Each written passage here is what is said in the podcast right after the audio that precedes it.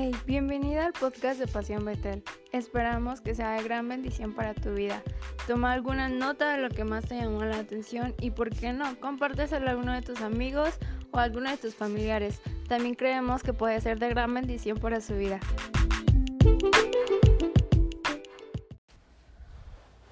Hola, si no tengo el gusto de conocerte, mi nombre es Ania. Quiero decirte que estoy muy contenta de compartir este tiempo contigo. Espero que en este espacio tú encuentres algunas herramientas que te permitan mejorar tus relaciones con tus amigos, tu familia e incluso contigo mismo. Sin más preámbulos, hoy vamos a comenzar y me gustaría hablarte acerca de las emociones. Para ser honesta, este es un tema que todos sabemos, puesto que todos las vivimos. Sin embargo, si eres como yo, en más de una ocasión, te habrás dado cuenta que tus emociones, en lugar de mejorar tus relaciones, pareciera que causan más problemas. En mi caso, cuando me enojo, he llegado a herir a personas que quiero con mis actos o con mis palabras. Y hasta aquí, pareciera que mis emociones, en lugar de ayudarme a mejorar, son como esa piedrita con la que yo me tropiezo de manera constante.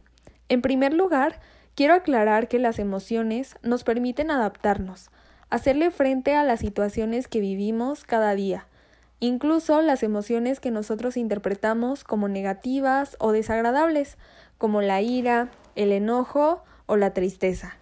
Estoy segura de que a nadie le gusta sentirse así, pero estas nos permiten adaptarnos y reaccionar. Por ejemplo, el enojo nos permite poner límites cuando una persona nos lastima o nos agrede. En el caso de la preocupación, esta nos activa y nos permite estar alerta y cuidarnos. Básicamente nos permiten estar vivos. Sin embargo, una pregunta que me gustaría plantear y me gustaría que analizaras es ¿cómo saber cuando una emoción se vuelve negativa? Lo son cuando perdemos el control de ellas, cuando nos desgastan, nos estresan, nos cansan, cuando en lugar de ayudarnos a cumplir nuestras metas, nos van ocasionando más problemas. Estas emociones negativas también van a generar en nosotros algunos pensamientos que están alejados de la realidad. Por ejemplo, cuando una persona te está molestando, la reacción sana sería que tú pudieras hablar con él y hacerle saber a la persona que te está lastimando. Serías capaz de pedirle que dejara de hacerlo. En cambio, una reacción negativa sería que te dejaras llevar por el enojo y por el sentimiento de venganza lo que daría como resultado que empezaras a agredirlo. Por ello es que hoy quiero hablarte acerca de algunas estrategias que estoy segura te ayudarán a manejar tus emociones y también te van a permitir conocer un poquito más cómo es que sientes y cómo eso que tú estás sintiendo, cómo esas emociones van a determinar tu comportamiento. Esto consiste en responder tres preguntas que son sencillas pero a la vez complejas. La primera es ¿qué me digo? La segunda ¿qué siento? Y la tercera ¿cómo actúo? Nuestros pensamientos pueden llegar a ocasionarnos en múltiples ocasiones malestar emocional. Quizá cuando te sientes triste porque sacaste una nota baja en un examen, comienzas a pensar que no sirves para nada, que siempre es lo mismo contigo, que por más que estudies no te irá bien. Todo esto puede llevarte a sentir enojo contigo mismo y te llevará a tener quizá conductas autodestructivas. También puede orillarte a quejarte o a desquitarte con tus amigos, tu pareja, tu familia, tus padres. Ellos en realidad no tienen nada que ver con la situación que estás pasando.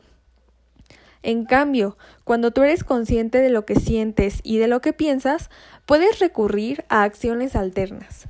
En este caso, puedes utilizar la tristeza y la nota baja como una motivación.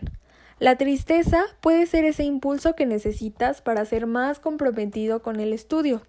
Puedes analizar qué fue lo que no funcionó, para modificarlo y empezar a buscar otras estrategias que te permitan, en el ejemplo de este caso, aumentar tus calificaciones.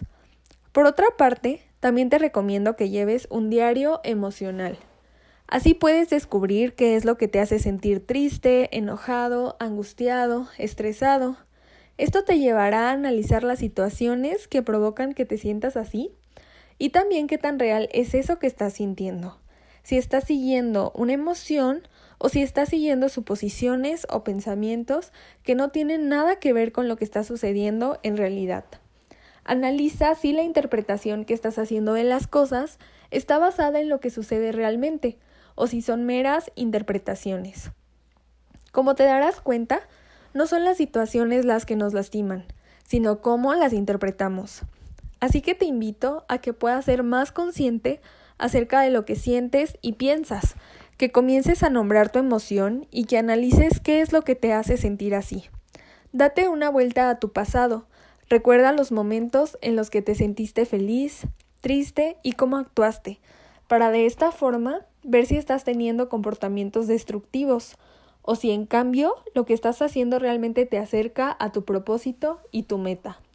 Por último, quiero recordarte que es importante no juzgarte. Acepta la emoción que estás viviendo. Recuerda que no hay emociones buenas o malas. Solo piensa de qué forma puedes aprovechar eso que estás sintiendo y encamínalo hacia tu propósito. Si tienes alguna duda, por favor escríbenos y síguenos en nuestras redes sociales. Nos vemos la próxima semana con un nuevo episodio. No olvides poner en práctica estas estrategias y comentarnos si te han funcionado. Saludos.